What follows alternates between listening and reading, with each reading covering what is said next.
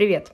Вы слушаете подкаст «После пары», в котором разрушаются стереотипы о несерьезности разговоров студентов. Это наш второй выпуск, и сегодня мы продолжаем разговор о том, как взрослые ищут жилье. И сегодня мы поговорим про поиск квартир в Москве, разберем разные страхи, ценовую политику аренды в Москве и поговорим про наш опыт и, в принципе, проблемы поиска. Сегодня со мной также записывает соосновательница студии «Студкаст», на платформе, которой реализуется подкаст «После пары», продюсерка подкаста «После пары» и студентка четвертого курса Даша Желуницына. Всем привет! Я думаю, стоит сначала поговорить про опыт снятия квартиры. Я так понимаю, у тебя, Дарья, его больше, чем у меня. Так-то я живу до сих пор в своем семейном гнезде. Поэтому расскажи, пожалуйста. Я так понимаю, тебе пришлось жить одной, потому что ты поехала по обмену, так? Ну да, я поехала по обмену, соответственно, понятно, что выбора другого нет, нужно где-то жить, нужно, соответственно, снимать квартиру. Я снимала ее соседками, искала я соседок через Facebook, ну и, соответственно, это началась такая большая-большая история поиска квартиры, которая происходит, конечно, не за один раз. Ушло на это несколько месяцев. Это довольно-таки быстро, мне кажется, еще.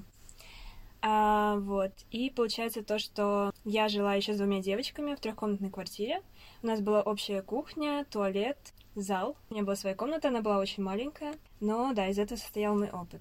Окей, а ты начала искать соседок до того, как переехала по обмену учиться, или до того, как поехала?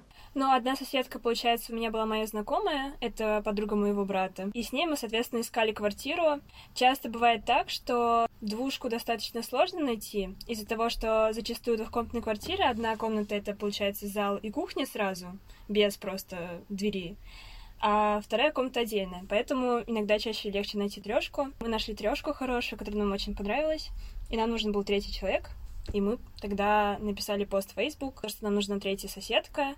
Ну, описали квартиру, написали то, что вот, типа, мы там две студентки, все такое. И там буквально через пару часов у нас откликнулась девочка, которая с нами жила. И у нас был просто perfect match, то, что, ну, типа, все хорошо, мы сдружились, вот, поэтому нам повезло, но, конечно, так бывает не всегда. И да, соседи бывают дольше ищут.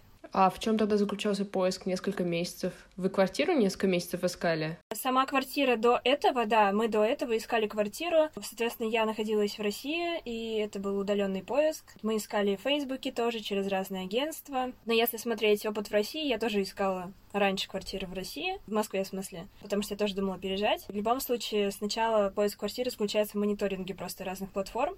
Ты выставляешь фильтры по разным параметрам, сначала одну цену, и такой наивный выставляешь там фильтры по локации, еще почему-то ищешь, ищешь, понимаешь, что ничего нету, расширяешь, расширяешь свой поиск и там находишь что-то более-менее идеальное. Не всегда, конечно, идеальное, вот. Мы, получается, постоянно мониторили сайты, смотрели, какие есть квартиры, какие свободны, какие нет.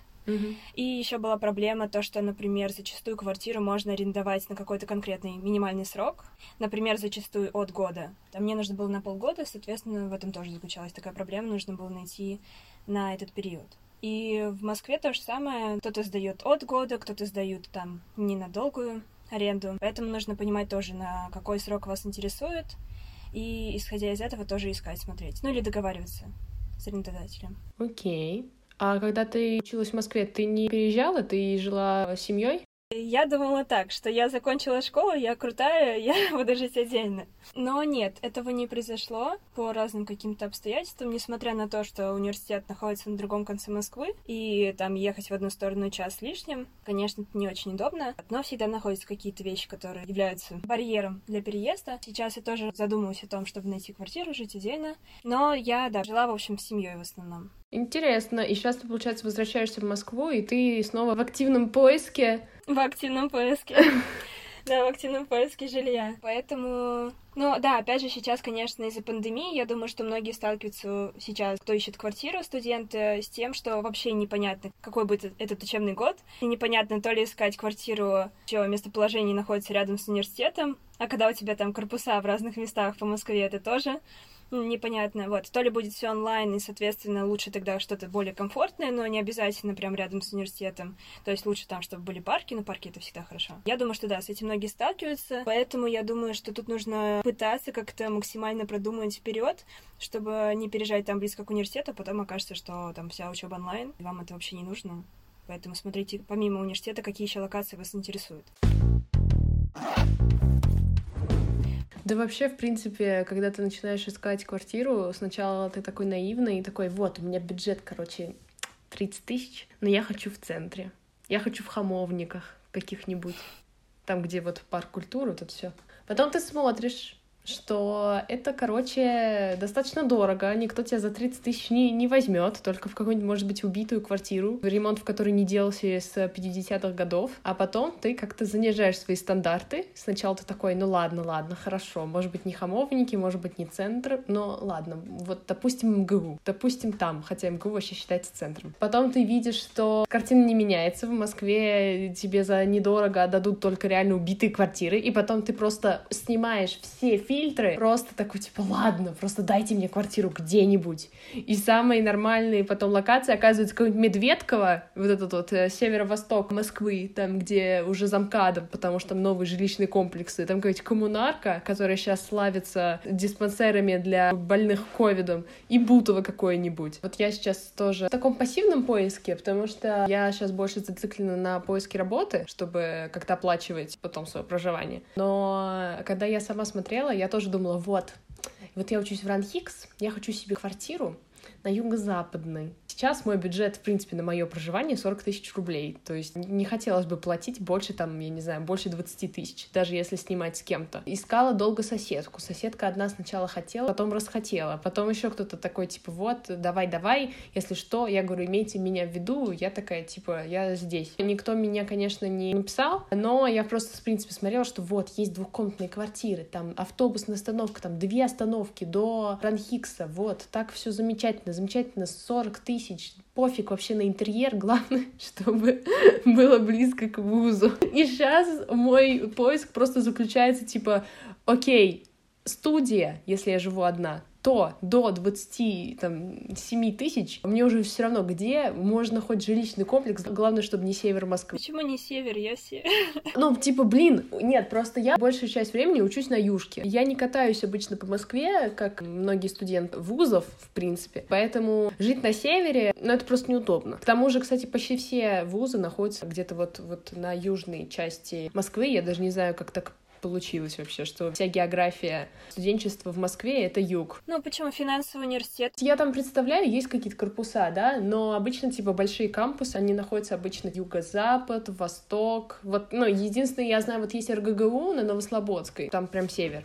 И то, Новослободска считается центром, вообще-то. Какие-то там штуки есть. Я знаю, у нас корпус Ранхикс на аэропорту находится. Но это все на корпус, это небольшой кампус. Ну вот на аэропорту финансовый университет.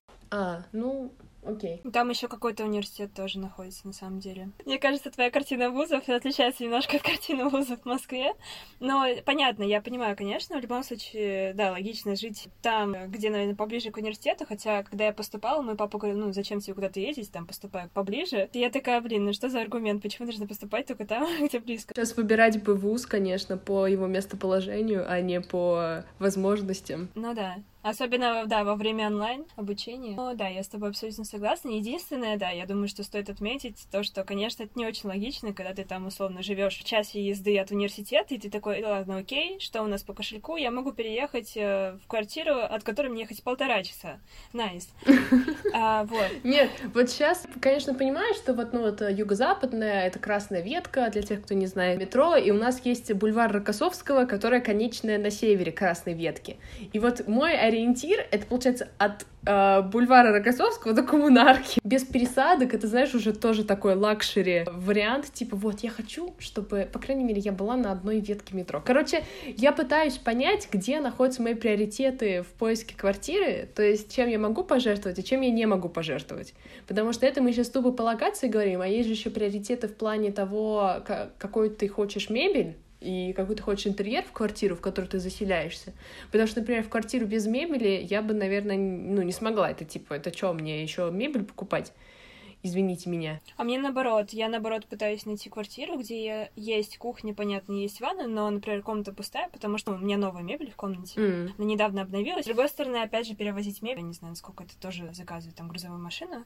Я согласна, у каждого разные требования к квартирам, но на самом деле, вот я тоже опять недавно смотрела в Москве, mm-hmm У меня сложилось впечатление, чтобы студия была с хорошим ремонтом, и это было там где-то не прям совсем. Даже в часе езды от университета, где угодно, все равно больше на окраине, это стоит около 50 тысяч рублей. Это то, что я нашла. Понятно, что чем ремонт менее новый, и, соответственно, там это где-то еще больше идет на окраину, там, естественно, дешевле. Ну, есть даже и несколько комнат квартиры там и трешку можно найти за 50 тысяч, я тоже видела. Но там, естественно, совершенно другие условия, совершенно другая квартира, и все это обычно далеко от университета. Поэтому какие-то цифры печальные достаточно. Я пока сама не знаю, что мне делать с моими приоритетами, потому что, да, у меня там абсолютно диссонанс. Да-да-да. Насчет цен мы еще поговорим. Я просто, в принципе, про проблемы поиска, так, в общем. Потому что, например, я поняла, что если смотреть даже с точки зрения моей безопасности в этой квартире, я бы, наверное, хотела с электрической плитой, например, кухню, потому что газовая плита, она более склон к утечке газа, это не смешно. Я человек тревожный, я люблю, чтобы у меня все было под контролем. В студии, вот э, я когда смотрела разные ЖК новые, которые настроили как раз на юге Москвы, по-моему, Бунинский луга он называется называется. Там э, я находила студию за 27 тысяч. Ну да, но это просто локация уже, соответственно, дальше идет. Я говорила про то, что, естественно, ты, если там условно берешь тоже Бутово там или еще что-то. Ну вот на окраине, конечно, да, там есть студии, которые дешевле стоят, но вот если мы берем все-таки ближе там условно кольцевой, то там, конечно, подороже уже. Угу. Ну даже там не прям на кольцевой, в общем, в районе. Я еще в прошлом выпуске э, говорила про романтизацию, и вот сейчас мы пока с тобой разговариваем, я вспомнила, что у нас, у студентов тоже есть вот эта вот романтизация переездов, э, квартир, Квартиры.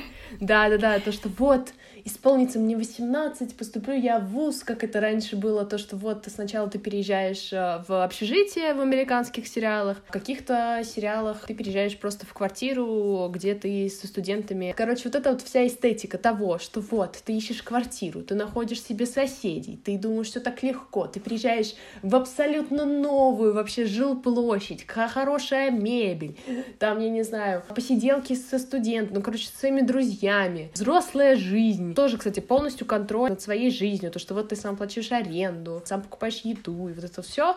И потом, когда ты заходишь на тот же Циан, и ты смотришь, в каком состоянии половина просто квартир, которые ты смотришь, и ты такой, мне еще придется платить деньги за, за ремонт. Ну ладно, ну не до такой степени, конечно, но... Я думала, легче закрыть глаза просто и не смотреть вокруг. Просто, знаешь, до кровати доходить, ложиться спать. И потом тоже все твои вот эти наивные мечты по опыту ребят, которые от э, моей программы поехали получать второй диплом. Вот, я буду жить в центре города, там с видом, я не знаю, на что можно э, сделать вид, ну, я не знаю, на, на высотку какую-нибудь. Вот, э, моя любимая высотка на Котельнической набережной. Вот, на высотку, на Котельнической набережной будет у меня вид, будет у меня такая красивая студия, там очень уютно, там белые простыни, белые шторы, все такое. Стены. Да, белые стены, все по Пинтересту, как говорится. Вот, а потом ты просто понимаешь, сколько тебе нужно еще преодолеть шагов, чтобы дойти до этого момента, и то не факт, что тебе попадется, потому что вообще Таганский район тоже один из самых дорогих, ну, потому что Котельническая набережная и высотка на ней находится в Таганском районе, и ты просто такой, мне не нравится. Мне уже, короче, ладно, мне все равно, главное, чтобы рядом с ВУЗ.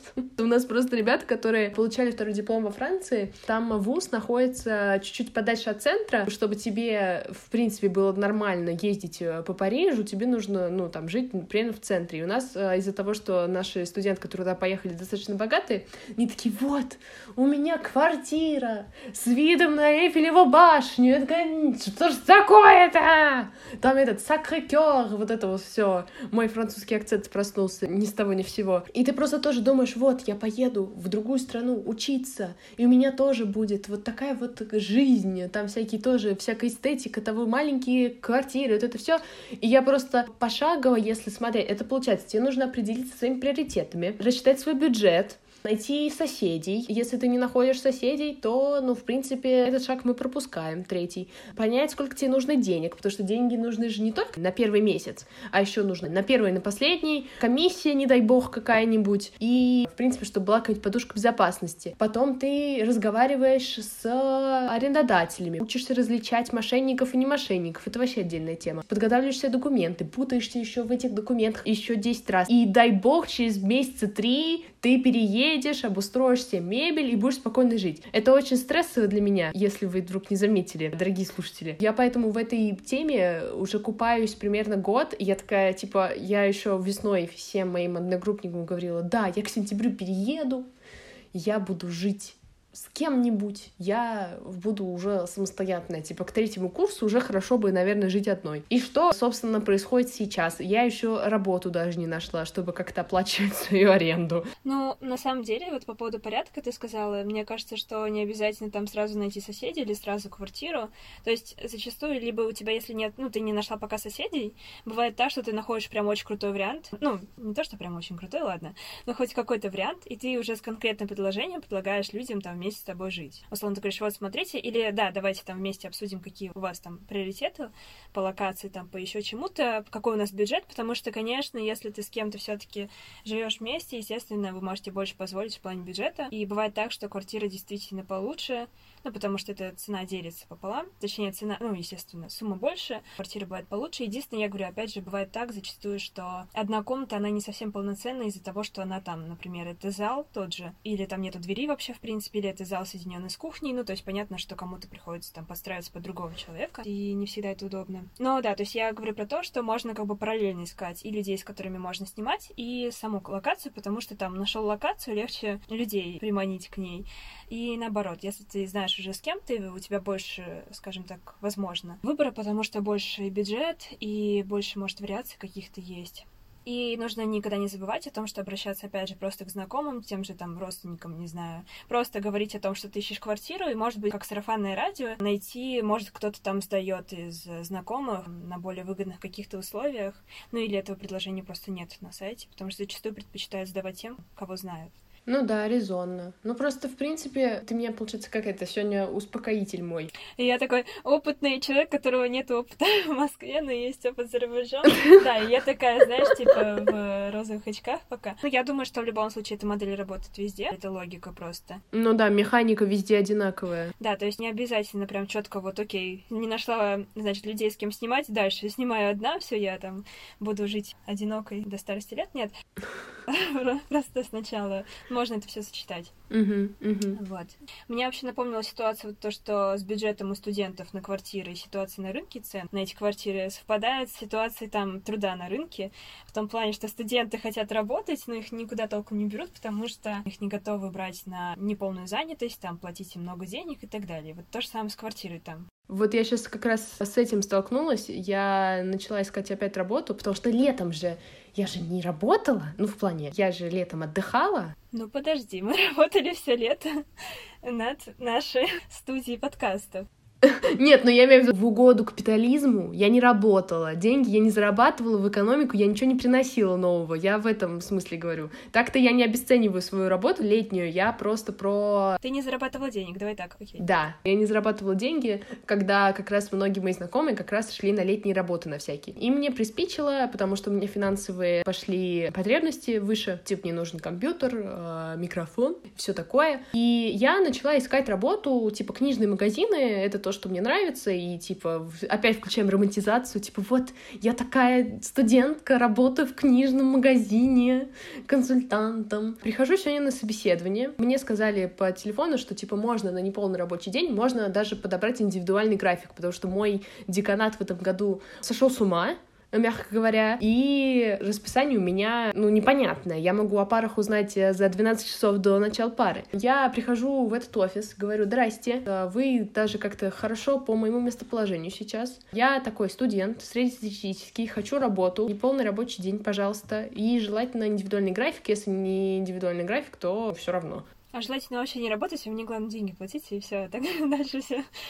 Да, вообще можно, в принципе, я не буду появляться. Могу просто ходить по книжному залу, рассказывать про книги и ничего не продавать. Главное, чтобы вы мне деньги платили. И она такая, типа, вот, а, к сожалению, у нас недостаточно персонала именно в этом торговом центре, поэтому мы не можем вас взять на неполный рабочий день, особенно если это индивидуальный график, потому что мы не хотим, чтобы это также шло в ущерб нам и в ущерб вашей учебе. И получается вот эта штука, что типа вот мне не берут на работу студентов, потому что нет опыта, а как заработать этот опыт? Если тебя не берут никуда, вот это вот этот круговорот э, опыта в жизни студентов, я это так называю, а, я с этим особо не сталкиваюсь, но я сталкиваюсь с тем, что в объявлениях говорят одно, но это мы, кстати, поговорим про это поподробнее э, в четвертом выпуске про работу. Прикол в том, что тебе говорят одно объявление, типа, да, вот, можно без резюме, можно подработка. Можно без предоплаты, можно... Да, да, да, да. Это если квартира. Чё хочешь, делай, но мы тебе будем платить там стабильно там продажи и там премия. И в итоге что ты приходишь, и оказывается, что это на самом деле персонал подбирается индивидуально каждым ТЦ, ну, каждым магазином. Есть директор магазина, у которого свои потребности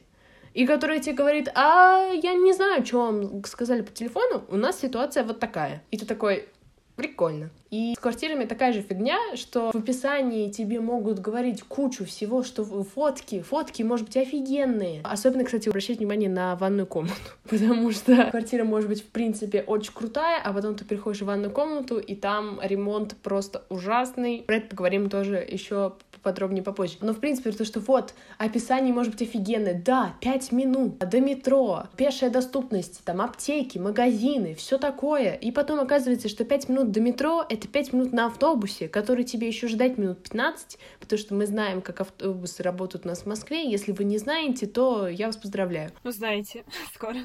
Да, то узнаете. Пешая доступность ТЦ и магазины — это магазины типа Дикси, пятерочка до того, как ее переделали. Раньше пятерочки были вообще ужасные. Аптека — это аптека какая-нибудь не горздрав. Ну, короче, ожидание реальность. Пошло удержание аптек, продуктовых магазинов. Вообще меня поражает, когда на сайте публикуют объявления, и там фотографии наоборот. Просто какой-то кусок квартиры непонятный, и все и ты все остальное сам додумываешь. Mm-hmm. Я думаю, что такие квартиры, ну, если они прям не совсем странные фотографии, не стоит тоже исключать из списка, просто, возможно, арендодатель не умеет фотографировать. Поэтому можно просто все таки уточнить, позвонить, там, написать человеку, узнать, можно ли там, чтобы видео получить какое-то, либо посмотреть квартиру поводу безопасности тоже мы как-то до этого начинали говорить. Для меня это тоже, наверное, такое. Мне хочется жить, да, в безопасном месте. Хотя я даже не знаю, по какому критерию смотреть, чтобы было безопасно. Ну, понятно, что, наверное, какая-то инфраструктура должна быть рядом. Безопасно ты имеешь в виду район безопасный? Да, что достаточно живая улица, с одной стороны, с другой стороны, хочется тоже, чтобы не было шумной улицей.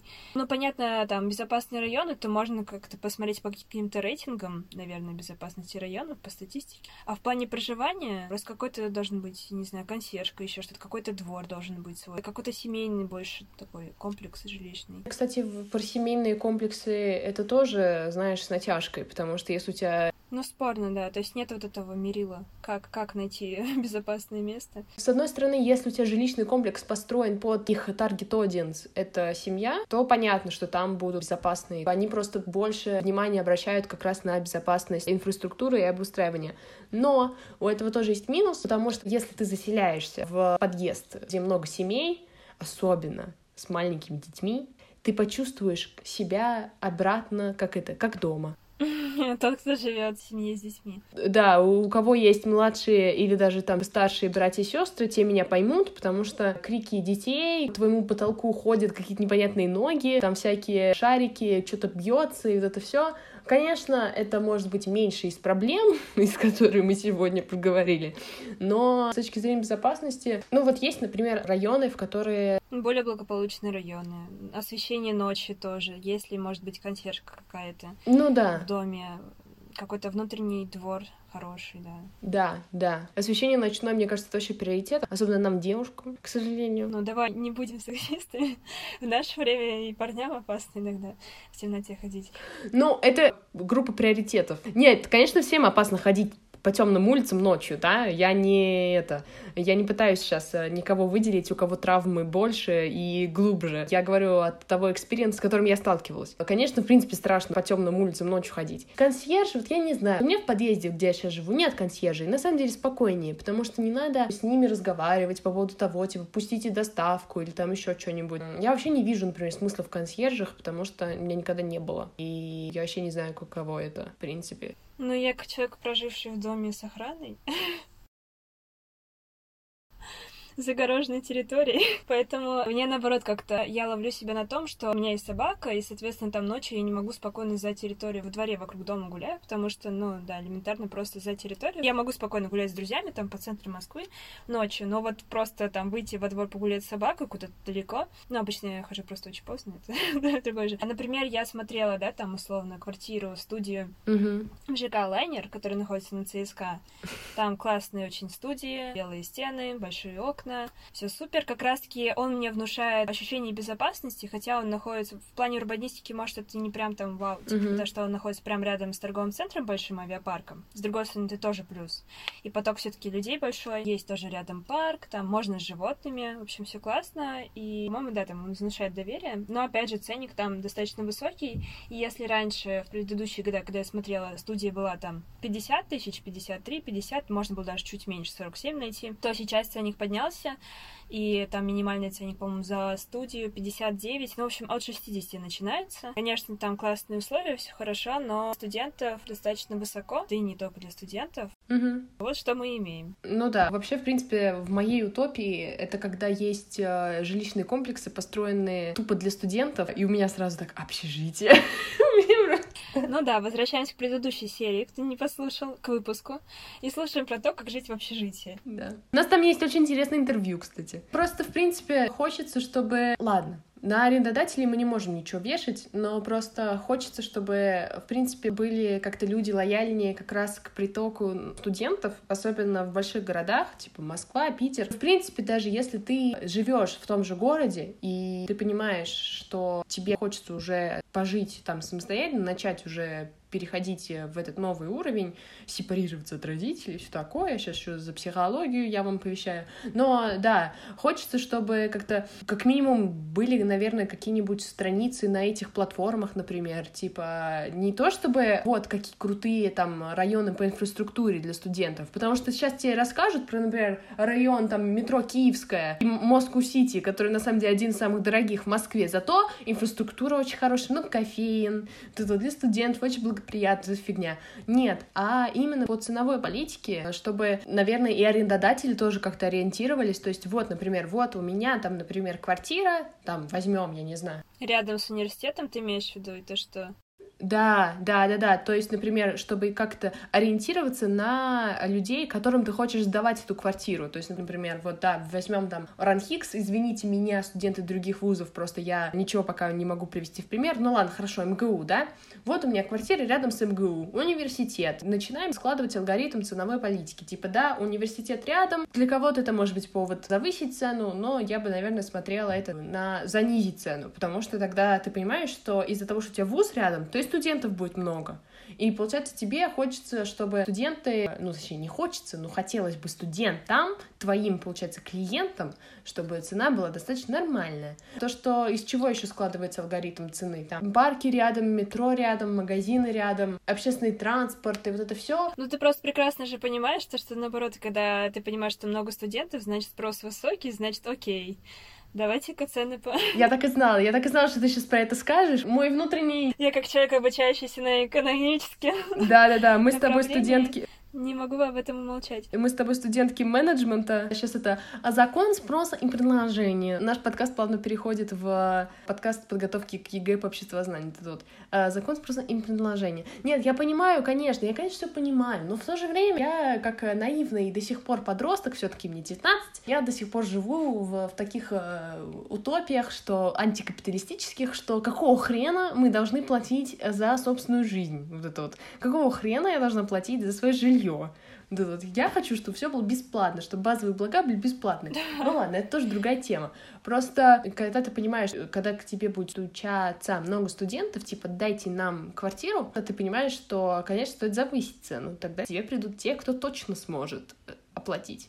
Но в то же время, ну, типа, блин, у нас, получается, все студенты, приходится среднему студенту жить квартире по два человека в комнате, и в чем тогда разница, чем от общежития? Ну, разница все равно есть, потому что общежитие все-таки, скажем, когда ты выбираешь квартиру, у тебя больше спектра выбора, угу. потому что общежитие, оно вот есть, есть определенные условия в нем, есть определенная локация, и все. Угу. Ты либо там живешь, попадаешь под условия, что ты можешь там жить, либо нет.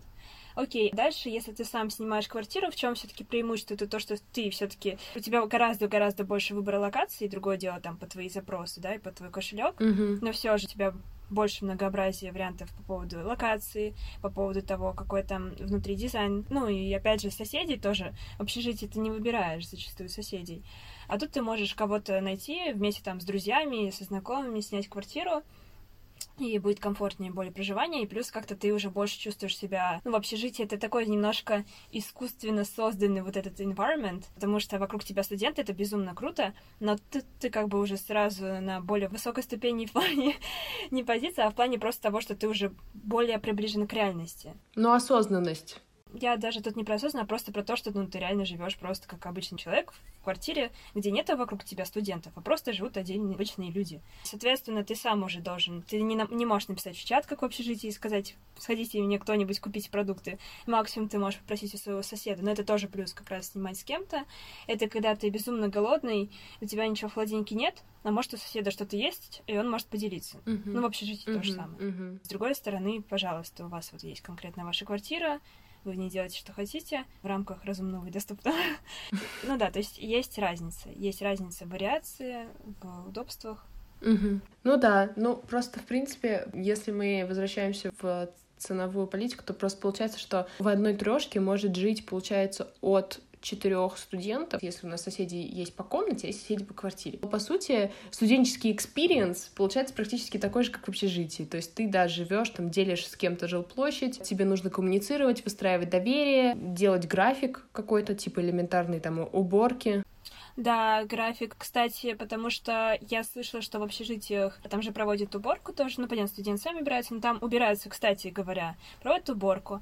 И тоже такой важный момент, э, зачастую кухня, она на этаже, например. Тут ты, пожалуйста, ты должен убираться сам, за всем следить сам, что Мгм, тебе необходимо мгм. докупать.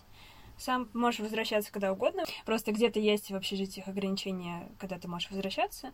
Ну, ночью имеется в виду, а где-то нет. Мгм. И такой лайфхак, да, составьте, если вы собираетесь делить или живете с кем-то в квартире, составите график, да, уборки, либо разделить, да, там ты убираешь вот эту зону, другой человек убирает вот эту зону. Как мы вообще делали, например, из моей практики. У нас висела доска, и у нас просто были зоны разделены, там, ванная, кухня, зал, например. Ну, понятно, каждый сам свою комнату убирает. И у нас просто... Сначала мы поделили эти зоны между собой, типа я там убираю вот эту зону, другой человек вот эту зону. Потом мы решили просто, то, когда что-то убирать, он ставит свое имя напротив вот этой комнаты на доске. Мы написали ее. Раз в неделю, то есть мы договорились, раз в неделю мы делаем вот такую генеральную уборку, то есть каждый убирает зону, и, соответственно, смотрим, кто что убрал, потому что не все бывают дома. Вроде как чисто, а вроде нет, и непонятно, чисто там или нет, вот, и чтобы не повторялись люди, мы, соответственно, так разделили зоны. Так, лучше так нету ссор, ну, Бывает по-разному, конечно. Но легче это лучше дело поделить, и просто там каждый убирает что-то. И в плане готовки мы готовили каждый сам себе, есть разные вариации. Кто-то, например, готовит там общее что-то. И мы просто еще разделили в холодильнике, например, у каждого была своя полка. Это, конечно, не всегда защищает тебя от того, что твоя еда будет съедена, какая-то конкретная. Кто-то там возьмет твой огурец. Но, тем не менее, есть полка там, условно, в холодильнике твоя собственная, там, в шкафу с твоими продуктами. И ты создаешь свое личное пространство, в котором ты как бы сам себе король и сам себе выбираешь, условно, что делать. И это минимизи- минимизирует ссоры, наверное Мгм. В этом плане. Такой лайфхак. Разделение, что твое, что не твое, что ты должен делать во- Мгм. во благо всех соседей. И в таком случае люди, у которых большая семья, даже более подкованы уже к таким условиям, потому что ты уже знаешь, как договариваться со своими там условно братьями, сестрами, что типа вот это моя шоколадка, давай ты не будешь есть мою шоколадку, ну вот как минимум, да, или типа вот сейчас моя очередь перебирать посуду. Такие моменты базовые. Ну, у каждого индивидуально в семье устроено, но я скажу так, что мне кажется, даже это, наоборот, учит э, новому, новому выстраиванию отношений, новому выстраиванию правил и созданию каких-то своих правил, да, на основе там вот, окей, мы сейчас не в семье живем, мы сюда приехали, мы там дружим, общаемся или просто знакомые люди, и мы разделяем обязанности. То есть, да, окей, мы Мгм. там общаемся, но вот это новые правила создаются, может, даже что-то лучше. Это такая возможность выхода во взрослую жизнь уже с какими-то правилами, которые, возможно, даже лучше, чем те, которые вы жили до этого. А вот как, э, когда ты переезжала, у тебя был страх нарваться на мошенников? Ой, это тоже, конечно, когда я искала квартиру, естественно, я попадалась на мошенников. В любом случае, все мы ищем сначала через интернет. как проверить то, что это мошенник? Ну, во-первых, плохие какие-то непонятные фотографии, непонятно с какого ракурса, да. И бывает так, что я, когда, ну, из-за того, что я много смотрела квартир, мониторила, я потом встречала одну и ту же фотографию в разных объявлениях. Ну, то есть просто квартира из разных кусков фотографий разных квартир. А-а-а. То есть из разряда кто-то взял из этого агентства. В общем, надо смотреть на качество фотографий. Ну, понятно, это сложно проверить. Потом ты просто пишешь человеку, если человек говорит, я сейчас в каком-то другом городе живу или нахожусь в другой стране, вы мне платите, я вам скидываю, отправляю ключи, типа, и все будет замечательно. Естественно, это обман. На такое вообще не надо вестись, как бы там он э, не расписывал, что вот там он скоро приедет и все такое. И каким бы там заманчивым предложением не было. Мгм. Либо нужно попросить тогда прислать у него какие-то подтверждения, то есть это видео квартиры, еще что-то. Также, если, например, у вас нет возможности, вы находитесь в другом городе и вы ищете квартиру, вы можете попросить э, сделать видеосозвон, и чтобы вам по видео показали, соответственно, квартиру. Ну и как минимум сначала, например, прислали видео. Также, если вы находитесь уже в этом городе, то, соответственно, договориться о встрече, чтобы посмотреть квартиру. Ни в коем случае не надо оплачивать квартиру до того, как вы ее не посмотрели. Э, Я не находилась в городе, когда у нас был обзор квартиры, но мы попросили у нашей знакомой, которая находилась в этом городе, и она сняла нам видео, посмотрела, и все хорошо было. Поэтому на такие вещи надо попадаться, когда сразу просят деньги, когда не могут прислать ни видео, ни сделать обзор и так далее, значит, у этого человека нет доступа к этой квартире. Да, да, да, да, да, это прям. Да, бывают разные условия, действительно, бывает, человек уехал, но все равно Мгм. он должен какие-то опции предоставить. А не говорить, что давайте платите, и, и все. Поэтому, естественно, такого нужно фильтровать. А что насчет документов? Какие документы вы подписывали? Что от вас надо было? Документы я, конечно, могу сказать, но я боюсь, что это не совсем, возможно, тот же спектр. Ну, окей, да. Ладно, есть договор об аренде квартиры, соответственно, я думаю, он везде, естественно, есть. Мгм. И вот тут, наверное, стоит отметить, э, что не поленитесь, даже если там 20 страниц, все-таки один раз стоит его прочитать достаточно внимательно, может, и не один раз. Иначе вы можете потом за это еще дороже заплатить. Мгм. Рассмотрите все обязательно пункты, нету ли там каких-то очень странных пунктов. У нас, например, был пункт, несмотря на то, что мы убирались регулярно в квартире, и к нам приходили иногда там раз в два месяца, это условие агентства было, приходили, делали уборку разовую, все равно при выезде из квартиры мы заплатили там много денег за уборку квартиры. Независимо, какая бы чистая она ни была, как бы мы чисто не убирались, этот э, пункт был написан. Ну, то есть, э, где-то вы не можете что-то изменить, но все-таки лучше его знать, да? То есть я заранее знала, окей, я заплачу в конце еще какую-то сумму на уборку. Мгм. И какие-то такие пункты, например, у нас нельзя было ни животных, э, ни велосипеды хранить э, Мгм, в квартире. А, ни свечки зажигать. Ну вот о последнем. Да, ну это, конечно, исходя из техники безопасности, мы все-таки это делали, естественно. Но, конечно, просто я про то, что хотя бы как минимум знать об этих условиях. Это очень э, полезно, очень важно. Ну и один из must-have лайфхаков при заезде в квартиру вы обязательно просто проходите с телефоном и все подробно, каждый угол квартиры вы фотографируете. На наличие царапин, всяких повреждений лучше загрузить его сразу в какое-нибудь облако, чтобы потом при выезде показать эти фотографии, сказать вот дата загрузки. Типа это уже было.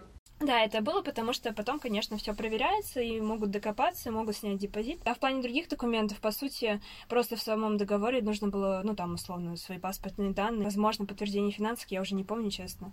Ну да, то есть внести депозит, по-моему, и, по сути, подписать этот контракт, свои паспортные данные, вот, и, в принципе, место там работы и обучения тоже было. Я не знаю, как это э, конкретно в России, в Москве, но я думаю, схоже. М.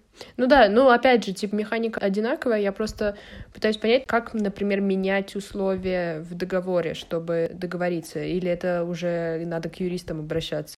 Тут очень зависит от конкретно того, что вы хотите.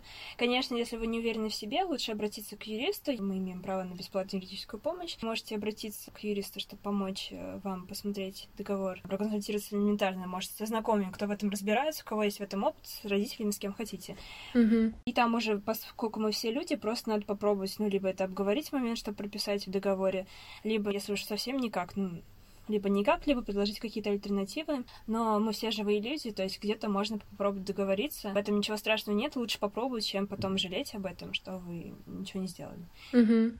Еще стоит учитывать тоже такой момент, когда вы смотрите на цену. Бывает так, что не включают еще дополнительные расходы там на свет, на газ, на все вот это вот, на электричество. Поэтому это тоже надо учитывать, нужно уточнять. Это цена за аренду с, включая эти расходы или нет, потому что тогда цена совершенно другая, и это тоже может уже не входить в ваш бюджет.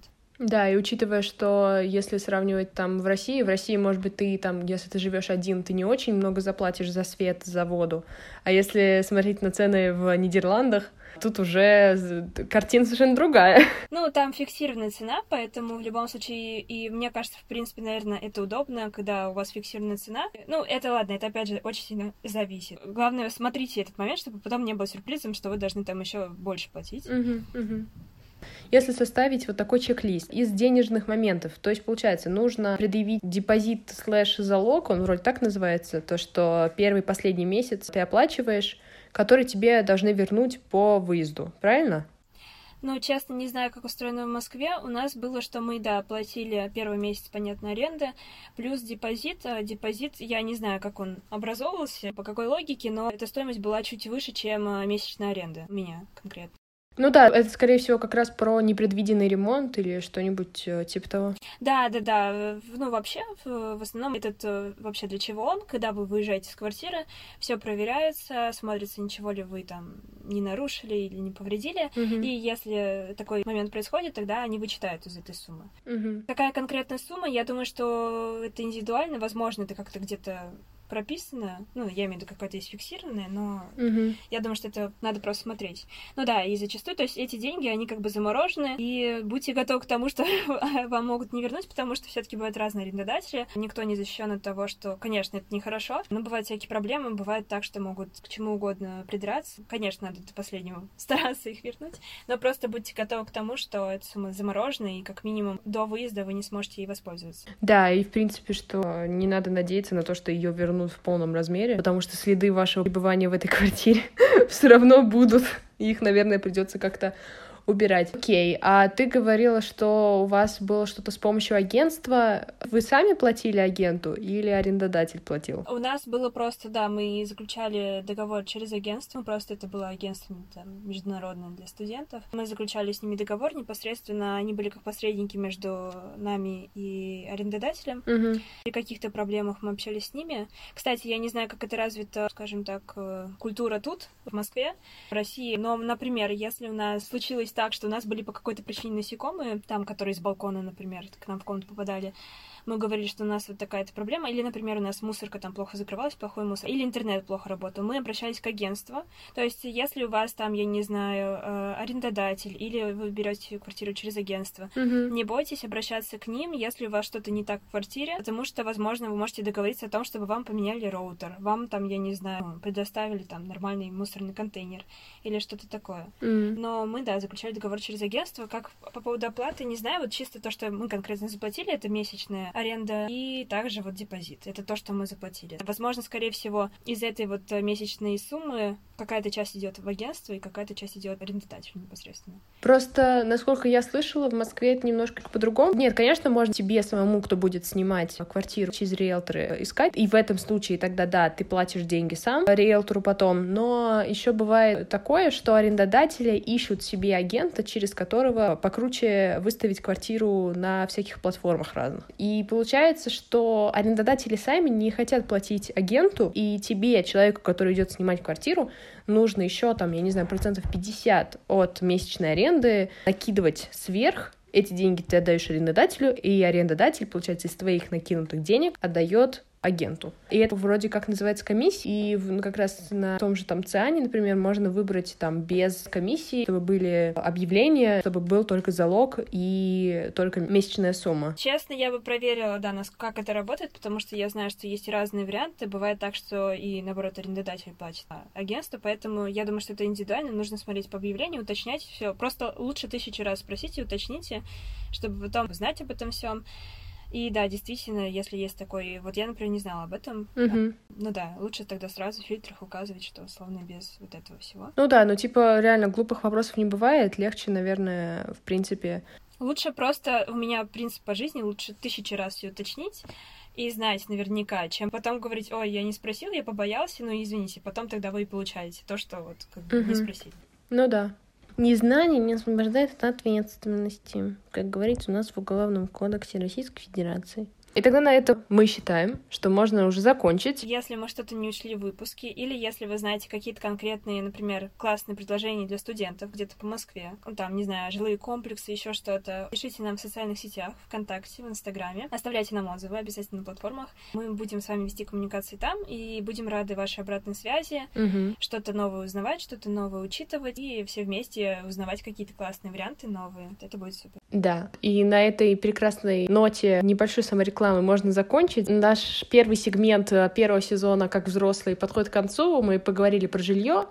А в следующей серии будем уже говорить про финансы. У нас поэтапно, то есть мы вот переехали в квартиру или в общежитие, мы уже живем самостоятельно, а как теперь деньгами своими управлять? И в следующей серии как раз поговорим про структурирование бюджета, про всякие лайфхаки, там тоже будет, кстати, небольшое интервью. Слушайте тогда наши выпуски и наш подкаст на Яндекс Музыке. Apple подкастах, в подкастах ВКонтакте. А наши подкасты как раз ВКонтакте вы можете найти через соцсети. Студкаст тоже ВКонтакте, а еще у нас есть страничка в Инстаграме, в которой постоянно публикуются посты и сторис, привязанные к нашим сериям. Наша студия называется Студкаст, но в Инстаграме мы называемся studcast.ps. Да,